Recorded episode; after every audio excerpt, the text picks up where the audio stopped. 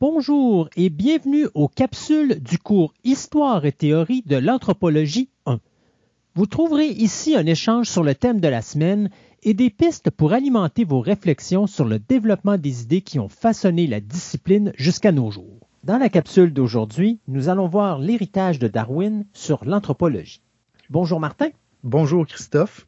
Euh, effectivement, donc euh, dans la dernière capsule, on s'est attardé au lien historique entre euh, l'anthropologie et ce qu'on a appelé le mouvement romantique. Et une des questions que tu m'avais posées à ce moment-là, c'est est-ce que l'anthropologie est une science? Parce qu'on a vu que la démarche du mouvement romantique était beaucoup axé sur l'interprétation, euh, l'expérience euh, de vivre dans une culture, ce qu'on appelait euh, à l'époque le, génie d'une culture, c'est-à-dire comment on se sent, comment on est dans le monde quand on, on appartient à une culture donnée, notamment la culture allemande, là, disons, dans un premier temps, pratiquement, là, du mouvement romantique en force, où on a vu le travail des frères Grimm, où on a vu euh, la, contribution de Herder euh, à nous sensibiliser à euh, ce qu'est une culture et le lien entre cette culture-là et une histoire. Mais tu te rappelles que tout ça, c'était très lié à à l'impression, à, à l'expérience assez subjective que les gens avaient de leur propre culture. Oui, on avait parlé des deux, euh, des deux sœurs jumelles, une qui était élevée par sa mère, l'autre qui était élevée par son père. À l'origine, ils devraient être identiques, sauf qu'avec avec la séparation, ils vivent chacune, elles vivent chacune, pardon, des euh, expériences différentes, ce qui font des deux individus des êtres propres, donc qui ont chacun leur évolution. Exactement. Donc, très dépendante du contexte, de l'histoire particulière et ce qui est encore plus important, c'est que la différence entre ces deux cultures-là, on pourrait dire, dans lesquelles chacune des jumelles aurait été euh, immergée, ce n'est pas une différence qui est hiérarchisée. On peut pas dire qu'il y aurait une de ces cultures-là qui est nécessairement meilleure que l'autre. Euh, les romantiques euh, du début du 19e siècle disaient plutôt que, en fait, chacune de ces cultures-là a une existence qui lui est propre et un lien avec l'histoire qui lui est propre. Ce qu'on va voir aujourd'hui, c'est un mouvement inverse où, au contraire, on va tenter d'ordonner les cultures dans une séquence, euh, de dire, ben finalement, certaines sont plus primitives que d'autres, par exemple. Donc ici, on est vraiment certainement au milieu du 19e siècle. Ça commence euh, un peu avant ça, cette idée-là. Mais euh, le moment où euh, l'évolutionnisme, comme on va dire, entre en force dans l'anthropologie, c'est justement à mesure que s'épuise le mouvement romantique, ben, on va commencer à voir émerger là, des gens qui, qui disent, ben, regardez, c'est bien beau d'écrire des cultures et dire que chacune a son génie, mais en fait, ce que vous faites, c'est un peu comme décrire les nuages dans le ciel. Ça se forme, vous les décrivez, après ça, le, nuage se défait, puis prend une autre forme, puis un nuage n'est pas nécessairement plus primitif que l'autre, ou un nuage ne mène pas nécessairement à l'autre. Donc, il y, a, vraiment une réaction euh, au 19e siècle contre euh, le côté vraiment impressionniste là, que, que le romantisme avait amené dans l'anthropologie et on va chercher à faire de cette discipline-là véritablement une science. Euh, une science avec des règles, avec des séquences, avec des à, la limite des hiérarchies entre les entre les cultures. On voit tout de suite des problèmes là, qui peuvent émerger de ça et qui ont certainement émergé de l'évolutionnisme, euh, où on s'est mis justement à, à, dénigrer certaines cultures et certaines sociétés sous prétexte qu'elles étaient euh, historiquement plus primitives que d'autres. Donc, ce dont on parle est vraiment une transition importante dans la mesure où euh, on est vraiment en présence de l'apparition ou en fait de la constitution de l'anthropologie comme une discipline institutionnalisée. Avant, euh, surtout dans le mouvement romantique, les personnes qui s'intéressaient à, la description de la société et la, la, description de la culture étaient des philosophes, étaient euh, vraiment euh, des polymathes, on dirait, là, des personnes qui, qui, touchaient un petit peu à tout, qui faisaient de la linguistique, de la philosophie, de la, du folklore, etc à partir du milieu du 19e siècle, euh, on va voir vraiment les rôles se constituer et se consolider euh, d'une façon beaucoup plus nette, où euh, de plus en plus, il va y avoir des gens qui vont se définir comme des spécialistes de l'étude de l'humain. Donc, les premiers postes de professeurs d'anthropologie, disons, là, apparaissent plus tardivement, à la fin du 19e siècle, mais euh, déjà, on va voir que il y a une identité scientifique euh, qui est euh, très très différente là au milieu du 19e siècle de celle qu'on voyait dans le romantisme où c'était un peu plus la figure de l'amateur, je dirais, là, qui, qui primait. Est-ce que l'anthropologie était appris à l'école à ce moment-là ou c'était juste pour des classes adultes? Euh, était pas enseigné du tout. les, les premiers cours qui portait le titre anthropologie euh, date de la fin du 18e siècle, donc 1790 euh, euh, autour de, ces années-là. Mais c'était plus un thème parmi d'autres. En fait, les cours d'Emmanuel Kant, un, philosophe, sur la géographie, par exemple, avaient une composante qui, qui lui disait anthropologique.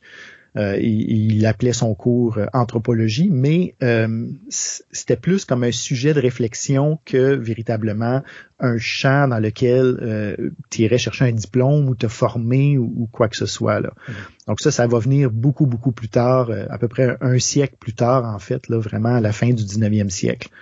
Donc, au début du 19e siècle, les gens savaient qu'est-ce qui était la réflexion sur l'anthropologie, mais c'était vu comme un philosophe ou un géographe qui se posait des questions sur la diversité des, cultures et des sociétés humaines. Donc, un des personnages qui va être important dans cette transition-là, en fait, qui est souvent euh, identifié comme euh, le personnage historique qui a provoqué la mort d'une certaine façon de la science romantique euh, en Occident, c'est Charles Darwin.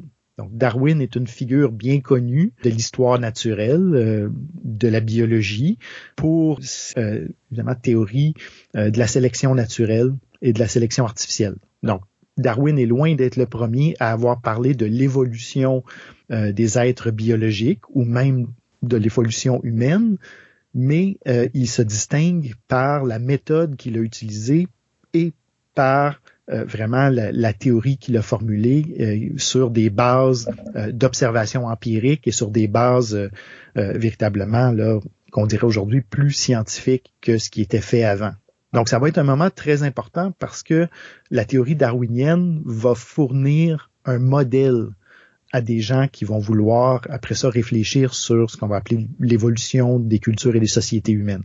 Darwin lui-même ne s'est pas prononcé particulièrement sur, euh, sur la culture et la société. Il s'intéressait beaucoup plus à, euh, l'humain en tant qu'être biologique, donc notre évolution physique.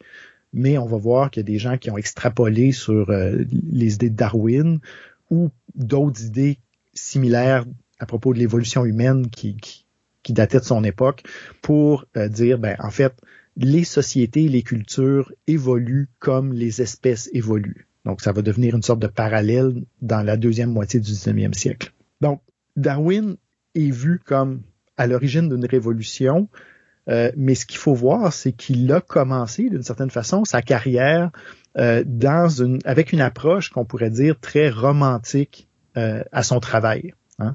Darwin était un adolescent donc jeune adulte qui réussissait pas très bien à, l'école, euh, à l'université, qui, avait de la difficulté à trouver un peu sa, sa voie dans la vie, on pourrait dire.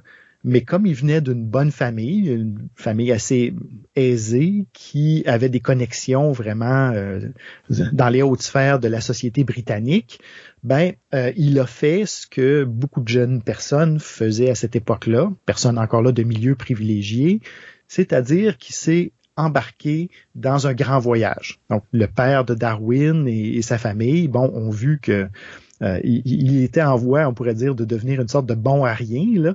Euh, donc, ils ont dit, ben, écoute, euh, pour te former, euh, on va te donner une expérience et un mentor.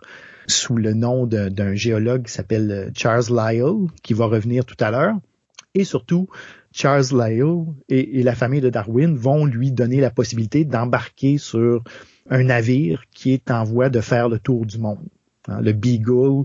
Donc, à, cette époque-là, quand un navire partait euh, comme ça pour faire de l'exploration, euh, c'était de l'exploration très très générale qui impliquait de décrire les cultures qu'on rencontrait, euh, décrire les animaux, les paysages, etc. Donc c'était vraiment une vision très très large, tout à fait proche de, ce qu'on va appeler la science romantique. Donc cette espèce de grand voyage de découverte très disons, on se jouait un scénario d'une certaine façon, de, un scénario de découvreur et d'explorateur. Donc, euh, Darwin va s'embarquer sur le Beagle, sur ce navire-là, avec le rôle essentiellement d'être le compagnon euh, du capitaine du navire.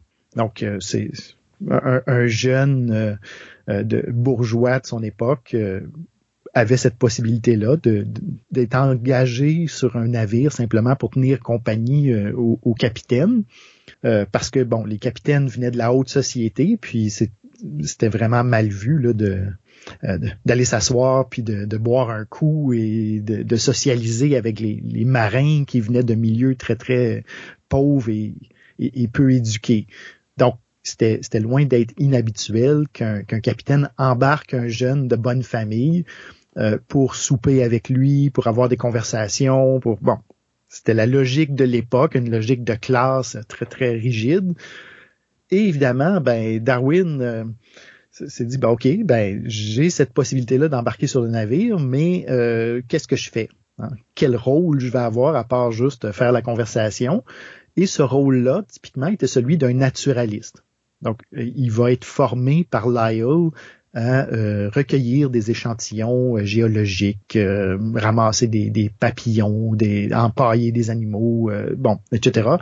Donc, son rôle va être de collectionner tout ce qui est intéressant. Donc, d'écrire des, observations des, peuples rencontrés, de, pêcher des poissons et de les conserver pour des musées britanniques, etc. Donc, ça va être un, un, gros voyage initiatique de plusieurs années là, pour lui, euh, où il va découvrir son métier et surtout ben, découvrir euh, euh, la richesse des espèces, disons, dans toutes sortes de régions du monde. Sa, tâche qu'il y avait sur le bateau, ça pouvait être relié au fait, parce que si je me trompe pas, je pense que Darwin avait étudié en médecine. Oui, euh, mais euh, à ma si je me rappelle, il n'était pas le médecin du, du navire. Non. Donc Darwin n'avait pas terminé sa médecine. Mhm. Euh, mais je voulais juste dire, est-ce que ses connaissances en médecine ont aidé à ce type d'ouvrage-là? Donc, même plus tard, lorsqu'il va commencer à faire des études et tout ça, est-ce que ça va jouer un rôle là-dedans ou pas du tout? Euh, ben, dans le sens où euh, ce que Darwin faisait, c'était de l'histoire naturelle. Et euh, à l'époque, la médecine était très, très liée à cette histoire naturelle-là. Par exemple, il avait appris l'anatomie, il avait appris la dissection, etc. Donc, effectivement, c'était comme une sorte de bagage de base de, de sciences naturelles, des bases de chimie, des bases de de médecine, euh, etc. Donc, euh, Darwin va être une sorte de généraliste, en fait, de naturaliste, on va dire, sur le bateau. Euh, un peu le spécialiste de tout et de rien en même temps, va ramasser, va collectionner, va observer. Et au fil de ses observations, bien évidemment, va en venir à, à, proposer une théorie, surtout la théorie de la sélection naturelle, qui met de l'avant le fait que euh, les changements historiques entre les espèces, euh, leur évolution, on va dire, n'est pas un processus aléatoire. C'est pas un processus qui se déroule n'importe comment. C'est un processus qui est fortement ancré dans l'adaptation d'une espèce à un milieu et euh, évidemment l'adaptation à des transformations de ce milieu-là. Donc Darwin graduellement va se mettre à, à développer cette vision-là qui est à la fois historique, qui va expliquer des transformations dans le temps, mais qui est vraiment appuyée sur une théorie. Donc, au départ, Darwin parle surtout de l'humain en tant que euh, qu'espèce, en tant que, biologie. Euh, évidemment, il va être connu particulièrement, surtout à son retour en, Angleterre. Bon, il va formuler ses théories. Euh, Darwin va hésiter très très longtemps euh, d'abord à publier euh, sa théorie de la sélection naturelle, qui va prendre la forme du livre qui s'appelle L'origine des espèces.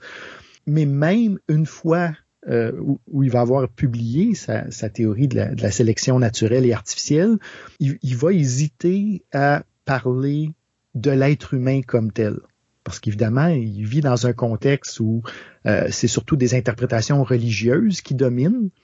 Et dans l'interprétation religieuse, bien évidemment, l'être humain apparaît tout fait comme ça dans la nature. Il est créé, là, bon, le récit euh, euh, d'Adam et Ève, la Genèse, etc. Donc, il y avait un très, très fort sentiment dans sa société, et dans beaucoup de sociétés occidentales, de ce qu'on va appeler l'exceptionnalisme humain cette idée-là que l'humain est quelque chose de spécial dans la nature. Donc, pas juste un, bas produit là, de, l'évolution comme les autres espèces, mais qui aurait comme eu euh, une étincelle divine, on pourrait dire, là, euh, euh, en tant qu'espèce. Donc, Darwin était très conscient de ce du milieu dans lequel il existait, du milieu dans lequel il travaillait, donc a quand même hésité avant de publier des textes complets, là, des textes approfondis euh, sur l'évolution humaine. Mais il a, il a fini par le faire, mais toujours en accumulant une masse de données, une masse d'informations, justement, pour être capable d'appuyer ces, euh, interprétations. Un élément qui est important, donc, à noter et que, qui va revenir un petit peu plus tard, c'est que Darwin ne luttait pas uniquement contre les religieuse dans sa société. Évidemment, euh, ici, là, on est rendu au milieu du 19e siècle, en Angleterre. Il y avait encore beaucoup de gens qui étaient créationnistes, il y avait encore beaucoup de gens qui croyaient au récit de la Bible. Mais en même temps, c'était juste une partie des gens, ça, qui résistaient aux idées de Darwin. L'autre partie, euh, ce sont des gens dont on a déjà parlé en tant que groupe, c'est-à-dire les romantiques. Euh, c'est-à-dire des gens qui se voyaient comme des savants, qui se voyaient comme des, personnes plus éduquées et plus éclairées que la moyenne et qui ne croyaient pas euh, littéralement au récit biblique de la création, mais qui avaient une vision romantique de l'histoire. C'est-à-dire que dans cette vision romantique-là, le passé est euh, supérieur à notre société présente. Hein. Euh, on a vu dans la dernière euh, capsule cette idée-là, cette image-là, bon, des, de la grandeur, par exemple, des, cultures passées, de la grandeur de nos ancêtres qui étaient des héros et euh, vraiment des temps mythologiques, par exemple.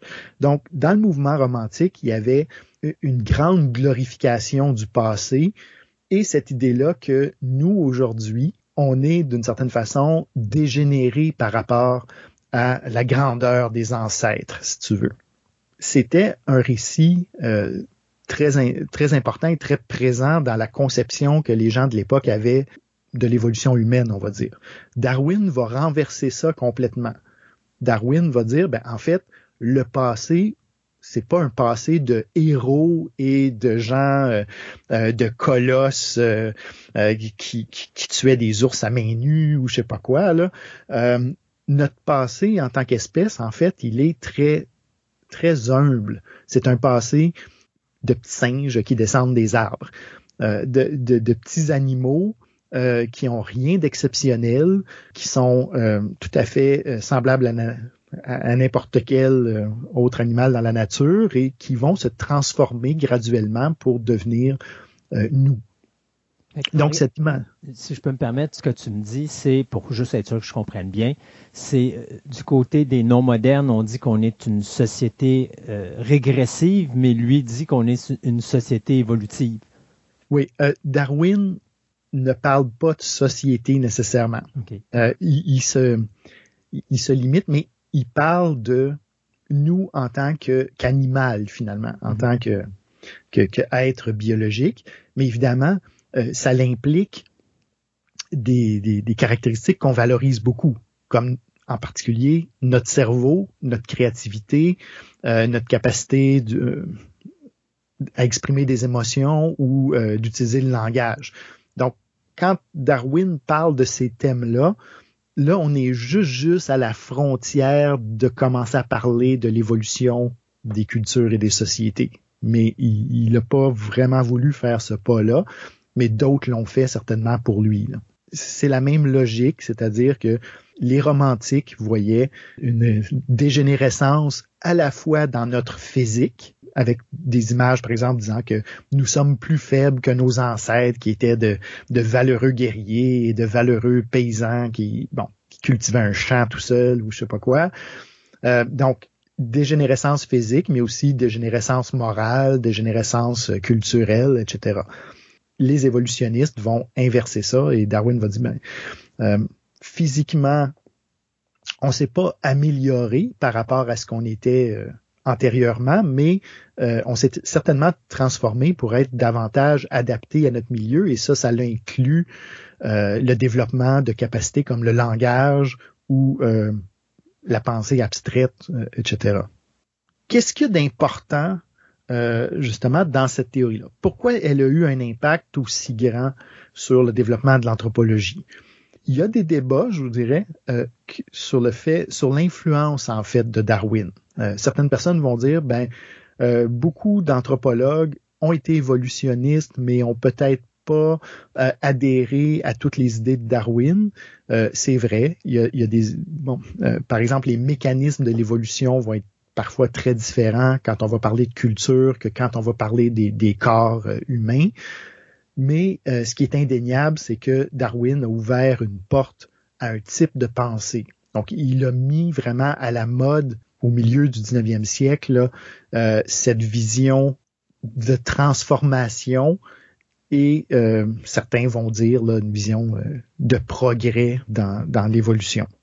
Premier impact important, si c'est pas les idées de Darwin qui ont eu un lien ou un impact direct direct, Darwin a créé un environnement avec la, révolution qu'il a créée en biologie qui était propice à, penser en termes tout le temps d'évolution et, de transformation euh, relativement positive et, progressive.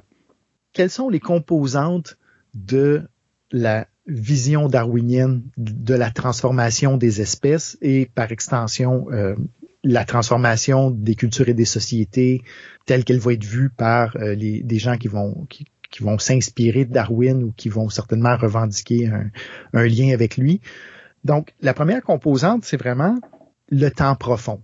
C'est-à-dire cette idée que, euh, ou en fait cette découverte qui se fait au début du 19e siècle, voulant que la Terre est beaucoup plus ancienne euh, que euh, qu'on pourrait le croire. Hein. Donc, même, euh, euh, les, les, romantiques ou les gens qui n'étaient pas nécessairement, bon, qui suivaient pas la, Bible, euh, disons, de, manière littérale à l'époque, avaient l'impression que la Terre était relativement jeune. Bon, évidemment, dans les récits bibliques, il y, a eu des calculs de fait, là, puis bon, il y avait cette idée que la Terre aurait été créée en 4400 avant notre ère, donc elle aurait eu seulement que quelques milliers d'années. Euh, mais même les gens euh, plus axés sur la pensée scientifique et donc plus critiques du récit biblique au début du 19e siècle ne, euh, ne croyaient pas que la Terre avait plus que un ou deux millions d'années, par exemple. Vraiment, on, on avait cette impression de d'un temps court et évidemment sur un temps court, ben euh, l'émergence des espèces doit se faire d'une manière assez brutale. Il n'y a pas de place pour des longues transformations et des longues séquences. Donc, dans cette vision-là, ben, évidemment, la seule façon logique par laquelle une société ou une espèce pouvait apparaître, c'est par création ou par vraiment un événement catastrophique. Donc, le mentor de Darwin, Charles Lyell, va apporter une vision qu'on va appeler le gradualisme. Le gradualisme, euh, c'est une relecture complète de l'histoire géologique euh, de la Terre qui ne s'étale plus sur un ou deux millions d'années, mais bien sur des milliards d'années. Lyell, à partir de découvertes euh, qui ont été faites en Écosse, entre autres, de formations géologiques qui montraient clairement là, de nombreuses, nombreuses strates, euh, des strates qui ont été complètement bouleversées, euh, de l'érosion, etc. Donc, il y a eu des, des, formations géologiques là, qui ont été découvertes qui euh, indiquaient clairement que la Terre était beaucoup plus vieille qu'on pensait. Donc, pourquoi c'est important? ce qu'on va appeler cette découverte du temps profond a permis de considérer des mécanismes d'évolution biologique, géologique, mais éventuellement social et culturel, qui s'étalaient sur des périodes beaucoup plus grandes que ce qu'on aurait pensé avant.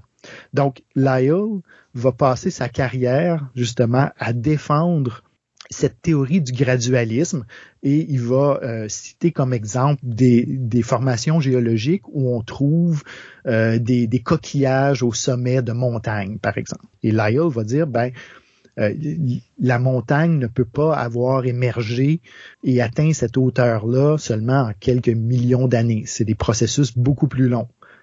Inversement, ben, il va euh, parler de l'érosion en disant ben, une petite vague qui frappe la côte comme ça euh, va finir par transformer une chaîne de montagnes en poussière. Donc, pour que ça se produise, encore là, ça prend, ça prend beaucoup de temps et il va vraiment introduire cette notion de petits changements cumulatifs au fil de siècles, de millénaires et euh, de millions d'années qui en viennent en bout de ligne à produire des, effets qui sont tout à fait dramatiques. Donc, Darwin va être un gradualiste, un gradualiste dans l'évolution biologique, euh, où euh, justement on va commencer à réfléchir sur euh, l'évolution de l'œil et ben, aussi ben, l'évolution du, cerveau humain euh, sur une perspective de millénaires, si ce n'est de, de millions d'années encore. Ce qu'il faut retenir ici, c'est que sur ce canevas-là, quand on a des millions d'années euh, sur lesquelles penser l'évolution, ben d'une certaine façon, tout est possible. Euh, le coût de la girafe, euh, qui est absolument disproportionné, est quelque chose de possible. L'évolution de l'œil humain devient possible. Parce que ça, c'est un gros, un gros argument, par exemple, qu'avaient les, créationnistes au 19e siècle en disant, ben, comment est-ce qu'on peut penser euh, une évolution graduelle de structures comme l'œil humain.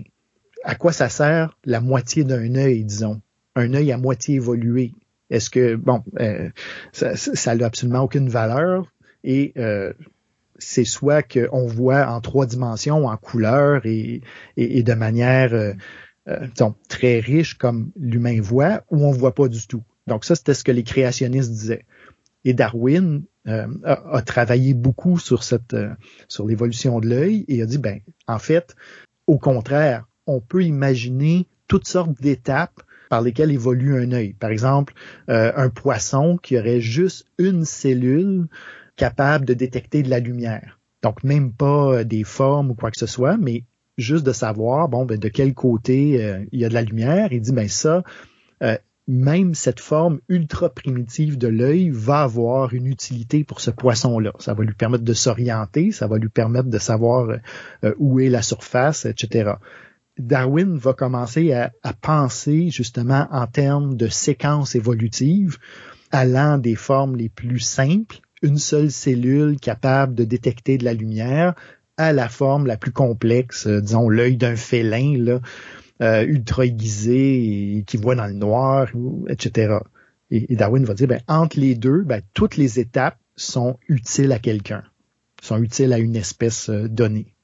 Ce gradualisme-là va permettre euh, de lier l'être humain au reste de la nature, d'une certaine façon. Donc, l'exceptionnalisme humain euh, qu'on trouvait dans la, pensée théologique, certainement chrétienne, cette idée-là que bon, l'humain a été créé comme maître de la nature, comme être exceptionnel à l'intérieur de la nature, va être grandement contesté. Et, Darwin va dire, ben, en fait, l'être humain est très intimement lié euh, à la plus simple bactérie que vous pouvez imaginer et euh, évidemment son affirmation qui va lui coller à la peau euh, jusqu'à aujourd'hui là en disant ben finalement l'être humain a une parenté avec les autres primates. Hein, cette idée-là que, euh, que l'être humain descend du singe là, vient de, de cette, euh, de, de, cette période et ce, de ces débats-là. Euh, évidemment, c'est une version extrêmement simplifiée de, de cet évolutionnisme-là, mais qui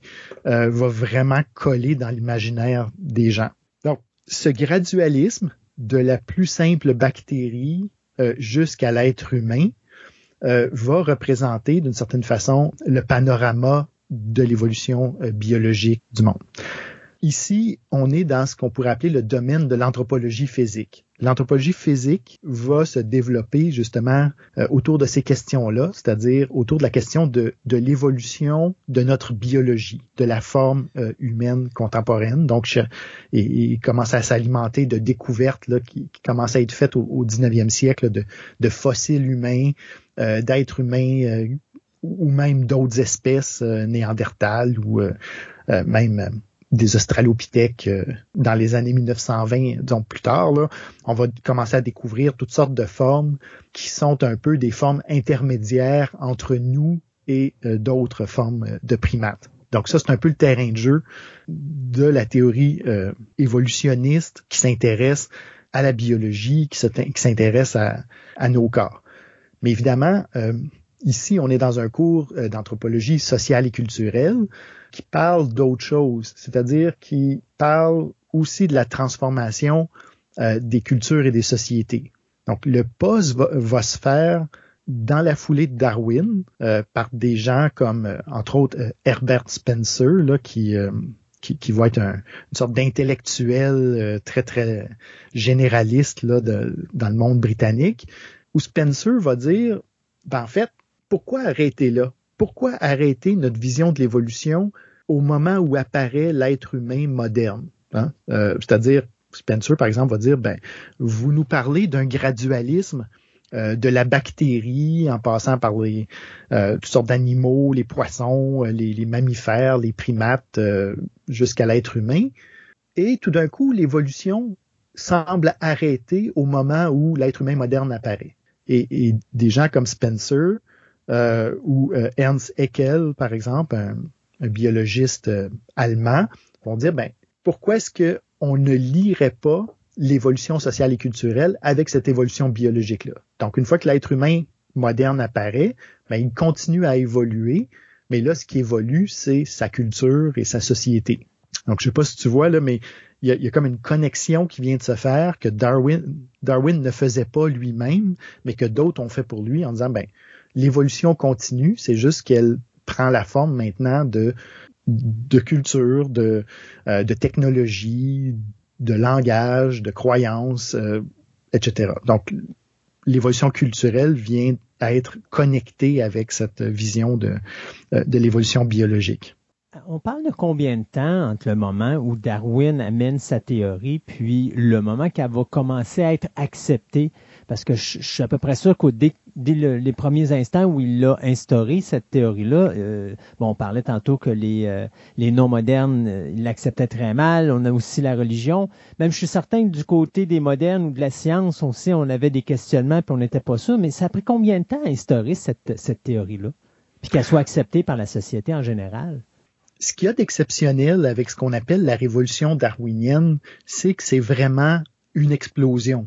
Darwin publie L'origine des espèces en 1859.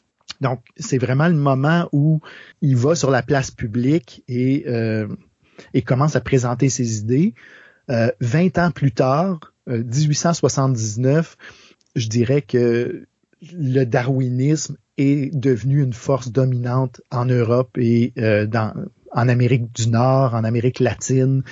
Euh, les darwinistes sont extrêmement puissant euh, et, et, très dominant dans, dans la pensée, euh, certainement dans les sciences naturelles, mais il commence à être très présent aussi là, dans, dans les départements de, où, on s'intéresse à la culture et où on s'intéresse à, à l'art. Donc, comparé à d'autres innovations scientifiques, c'est euh, vraiment une bombe nucléaire là, qui est lancée sur, euh, euh, sur le monde intellectuel à cette époque-là. Et, et, la raison pour ça, euh, Darwin était une personne très réservée. Hein. Lui, euh, si ça avait été juste de lui, ses idées auraient euh, été publiées après sa mort. il aimait pas se, il n'aimait pas la confrontation et, le débat et, d'avoir des, disons, des, des, prises de bec avec des gens. Mais Darwin avait des alliés. Euh, dont une personne en particulier euh, qui s'appelait Thomas Henry Huxley. Si je me trompe pas, c'est le grand-oncle de Aldous Huxley, donc un parent proche de, de Huxley. Euh, donc Thomas Henry Huxley s'est mérité le nom du bulldog de Darwin. Donc, Huxley est un ami de la famille, est un ami de Darwin, et dès la publication de l'origine des espèces, Huxley va devenir extrêmement agressif dans la promotion des idées darwiniennes. Euh, il va, il va organiser des débats publics, euh, il va euh, écrire à profusion, envoyer des lettres, faire des contacts dans, beaucoup de musées, etc. Donc, vraiment, le soldat de Darwin qui va, qui va travailler pour faire vraiment accepter sa, sa vision, c'est Huxley et d'autres personnages là en Amérique du Nord, par exemple, ou euh, ce qui fait que euh, on va avoir une vague très très forte là qui va commencer euh, certainement à, avoir prise à la fin du, du 19e siècle. Donc c'était une grosse transformation parce que d'une part, comme on l'a dit, il y avait le débat avec les religieux, mais aussi le débat avec euh, les, euh, les romantiques et en particulier avec l'univers euh, allemand, par exemple. donc, l'univers allemand qui avait été marqué beaucoup par cette idée-là de, de, de, spécificité des cultures et de, ben, en fait, par Herder, là, littéralement, cette idée que finalement chacun émergeait, chaque culture, chaque société se constituait en fonction d'un territoire particulier et, et de son de son environnement. cette idée-là elle est en partie euh, cohérente avec les idées de Darwin, c'est-à-dire cette idée-là euh, d'adaptation, on peut dire, là, à un environnement, sauf que cette vision euh, relativiste va devenir de plus en plus en tension avec des auteurs. Eux vont vouloir organiser toutes les sociétés du monde un peu comme à la queue leu c'est-à-dire essayer de voir laquelle est la plus primitive, laquelle est la plus avancée dans certains domaines, etc. Donc, ça, on va voir des, auteurs euh, dans la deuxième moitié du, du 19e siècle apparaître et tenter justement de, développer des schèmes très linéaires d'évolution, un peu comme on voyait dans, euh, dans, le domaine de la biologie, là, où euh, une espèce menait à une autre, etc. Darwin, bon, il y a une révolution du point de vue scientifique, une révolution du point de vue de notre compréhension de la transformation des espèces, mais aussi une transformation, comme on a dit, radicale dans notre vision du passé humain.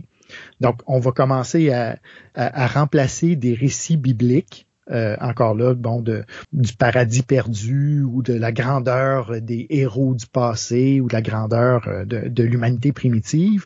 On va commencer à remplacer cette vision-là par une vision de l'humanité primitive comme ben, bestiale. Faut le dire comme ça, là, les, évolutionnistes euh, de la deuxième moitié du 19e siècle euh, vraiment euh, insistaient sur la proximité entre les humains primitifs et le, monde animal, ce qui ce qui allait pas du tout dans le sens de, de, beaucoup de d'autres croyances de l'époque. Aujourd'hui, on a tendance à, à, critiquer beaucoup cette vision-là, surtout par exemple de l'humanité primitive, comme étant bon complètement biaisé et comme étant, bon, évidemment, des, visions. Euh, euh, on ne parlera pas encore des sociétés vivantes. On va venir à ces sociétés-là, mais pour l'instant, disons, euh, parlons des sociétés préhistoriques, on peut dire, là, qui étaient connues à l'époque plus par des fossiles ou des crânes qui étaient trouvés, etc. C'est là qu'émerge notre vision de l'homme des cavernes, là, très, très présente dans la culture populaire. Là. Donc, avec sa massue, puis tout tout courbé et euh, qui grogne et qui mange de la chair crue. Là. Donc, les évolutionnistes euh, de la deuxième moitié du 19e siècle vont s'attacher beaucoup à cette vision très brutale-là de, de l'humanité primitive. C'est vu comme, évidemment, faux aujourd'hui. On sait que les espèces hominidées, disons, qui ont précédé l'humain, avaient, bon, avaient des rituels, avaient des comportements très sophistiqués dans bien des cas Mais au 19e siècle, cette image de l'humanité primitive comme brutale, elle avait vraiment une force dans la mesure où c'était une image qui venait briser euh, le, cliché justement de, euh, de l'humanité euh, Adam et Ève essentiellement, qui venait briser l'image d'une humanité ancienne comme un groupe de héros et des, gens plus beaux et plus nobles et plus et, moralement supérieurs aux, aux, humains actuels. Donc, il y a une guerre culturelle essentiellement qui se déroule autour de ça entre justement, les évolutionnistes qui se voient comme les porteurs de, de la science et qui se voient surtout euh, comme les gens qui vont briser le monopole euh, de la religion sur notre compréhension de l'évolution humaine. Donc c'est pour ça qu'ils insistent beaucoup sur euh, les origines, on pourrait dire, humbles de l'humanité. Et de l'autre côté, justement, des, des, gens qui ont une vision plus romantique, qui vont essayer de, au contraire, de, de réhabiliter ce, passé-là. Donc, on voit tout de suite le, danger, on peut dire, de, ce, de cette approche-là. L'évolutionnisme est lié directement à euh, beaucoup d'approches et, de visions racistes, entre autres. Hein. Parce que quand on commence à redonner, euh, on, peut dire, les, sociétés, les cultures humaines sur une échelle évolutive, ben euh, c'est facile de faire le pas entre cette vision-là progressiste et une vision où euh, les sociétés qui sont vues comme plus évoluées seraient d'une certaine façon supérieures à d'autres. Et, ça, c'est vraiment le, dérapage qui va se faire. Euh, chez Darwin, il n'y a pas cette supériorité ou infériorité des groupes, euh, des espèces. C'est-à-dire que une espèce est plus adaptée ou moins adaptée à son environnement, mais en soi, il n'y a aucune espèce. Un, un cheval n'est pas supérieur à une girafe, par exemple. Les deux sont des produits d'une adaptation. Ce relativisme-là, d'une certaine façon, qu'on trouve chez Darwin, va disparaître chez les évolutionnistes culturels et euh, en particulier chez euh, un groupe qu'on va associer au darwinisme social, mais qui a pas grand-chose de darwiniste dans son approche, là, euh, qui vont vraiment avoir des visions très, très racistes et discriminatoires des sociétés humaines l'association entre l'évolutionnisme et le racisme, elle est très réelle, très présente, surtout à la fin du 19e siècle, mais il faut pas réduire l'évolutionnisme à ça.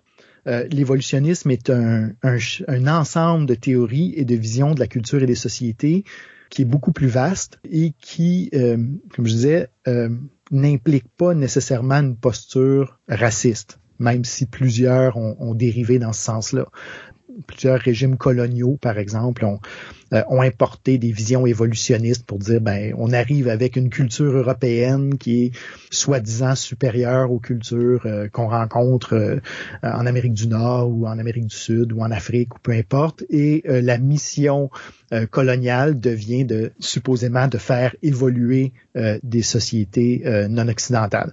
Donc cette vision là, elle était évidemment très présente et on va en reparler quand on va regarder plus euh, précisément le, colonialisme et sa, et sa dynamique. Mais l'évolutionnisme du 19e siècle a aussi d'autres visages que celui-là.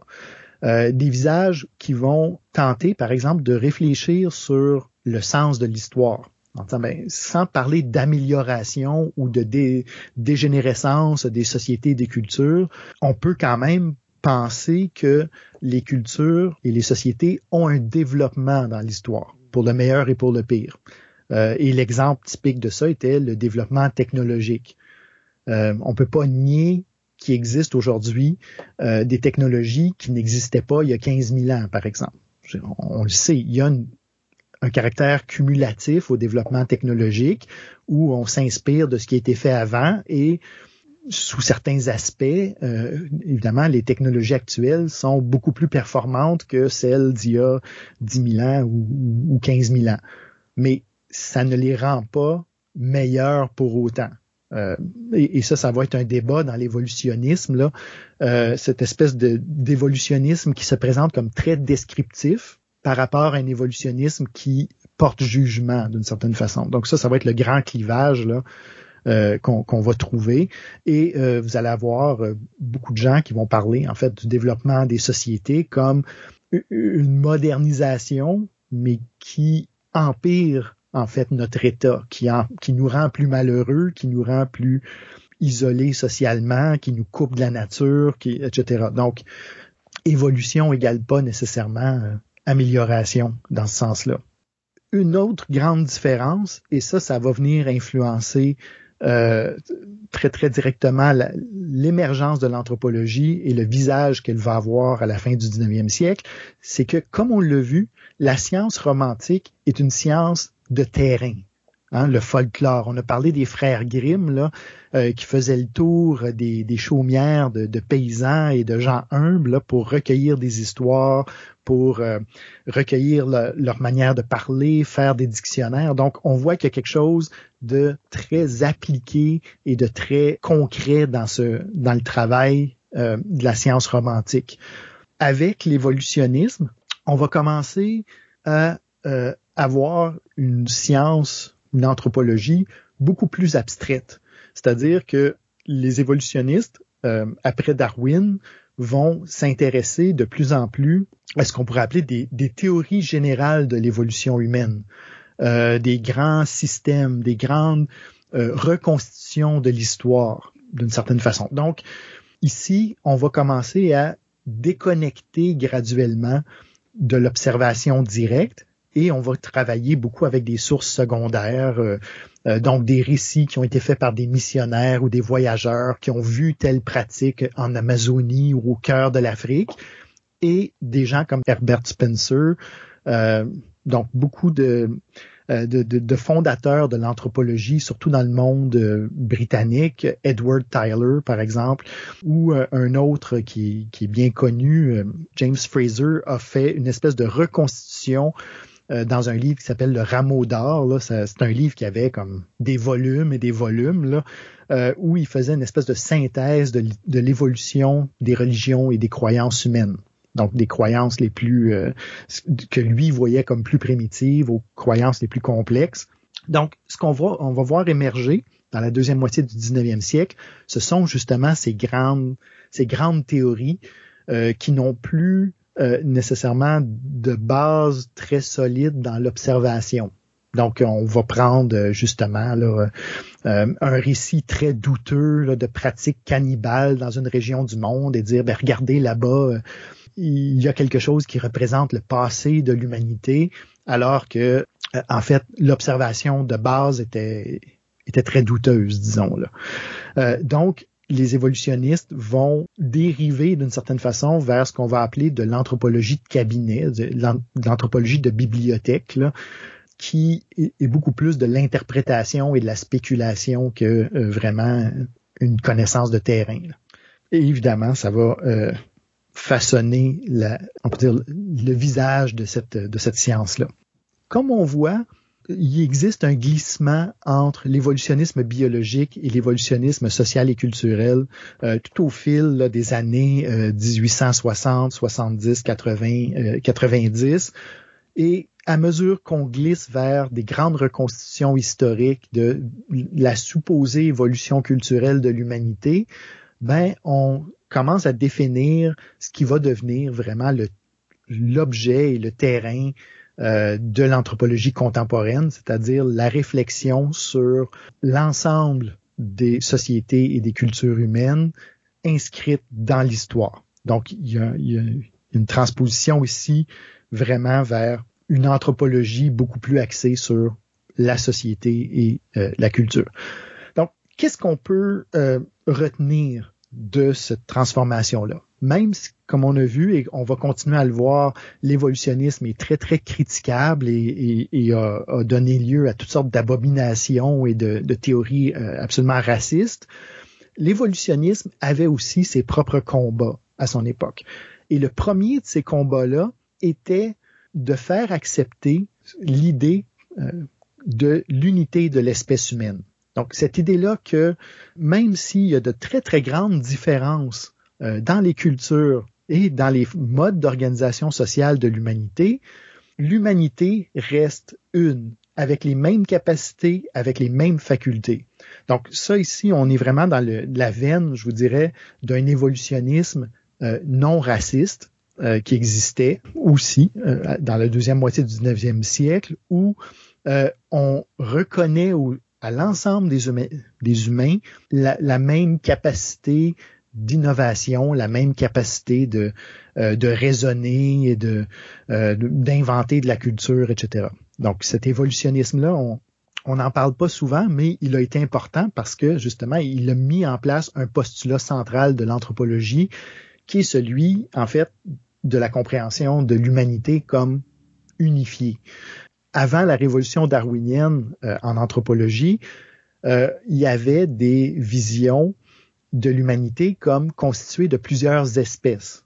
Donc chaque continent hébergerait non pas des, variations sur le même humain, mais littéralement des espèces humaines euh, différentes. Donc, euh, ce qu'on appelait le polygénisme, donc qui va euh, vraiment devenir une cible de plusieurs évolutionnistes qui vont dire, ben non, en fait, on est en présence de un groupe. Donc, ça va être important parce qu'évidemment, ça, ça remet tout le monde un peu dans, dans la famille humaine. Là.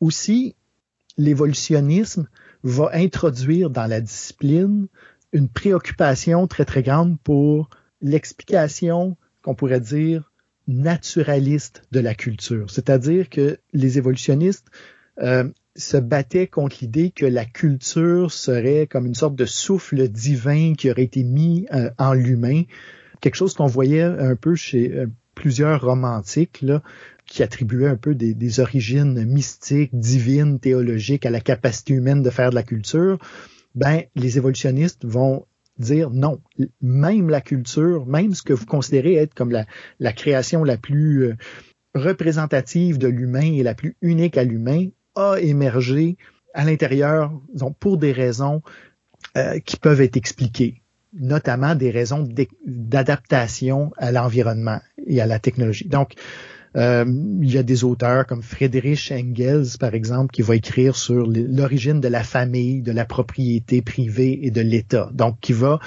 euh, écrire un texte très, très évolutionniste pour tenter de comprendre ben, comment est-ce qu'on en vient, par exemple, euh, dans l'histoire humaine, à développer des structures familiales, par exemple. Une structure où il y aurait un noyau d'alliance euh, qui n'est pas juste une mère et son enfant comme on voit euh, dans la nature, mais plutôt tout un système de parenté euh, avec des oncles, des cousins, des tantes, des grands-mères, des grands-pères et des, liens qui persistent même au-delà de la, naissance de l'enfant. Donc Engels va s'intéresser à ça.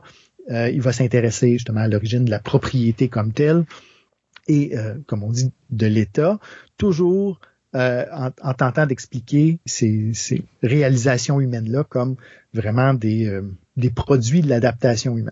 Mais ici, on est encore dans ces grands schèmes euh, très spéculatifs. Engels se base, oui, sur des sources, là, mais des sources quand même très limitées comparées à un, véritable terrain. Là, donc, c'est un, une, espèce de reconstitution qui va faire, qui, qui est beaucoup de la spéculation, mais quand même, tente d'apporter une théorie scientifique euh, de la culture, euh, dirait d'autres. Donc, l'unité de l'espèce humaine fait en sorte que l'humain développe des institutions partout, dans toutes les circonstances, et ces institutions-là, ben, euh, vont pouvoir être comparées entre elles. Donc, ça va être un autre élément très important de cet évolutionnisme-là où on va tenter de comprendre pourquoi certaines formes d'organisation euh, se trouvent dans certaines régions du monde et euh, d'autres formes euh, dans d'autres régions. La, la, méthode comparative va devenir très importante. Comparée à l'anthropologie ou aux approches plus romantiques où on tentait de comprendre les cultures en elles-mêmes, ben ici on passe dans un mode où chaque culture doit être comprise comme dans son rapport avec les autres, son rapport historique, son rapport de développement, etc., etc. Euh, OK, donc euh, je vais juste euh, peut-être euh, terminer sur certaines conséquences de ça. Donc l'évolutionnisme, comme on l'a vu, a eu des contributions très importantes au sens où il a marqué d'une part une rupture avec plusieurs récits plus théologiques sur les origines de l'humanité et il a apporter cette vision aussi que euh, l'ensemble de l'histoire humaine, l'ensemble du développement humain peut être compris comme un tout, euh, comme vraiment des, des, variations et des adaptations d'une d'une capacité qu'a l'espèce humaine à s'adapter et à, à, produire des institutions.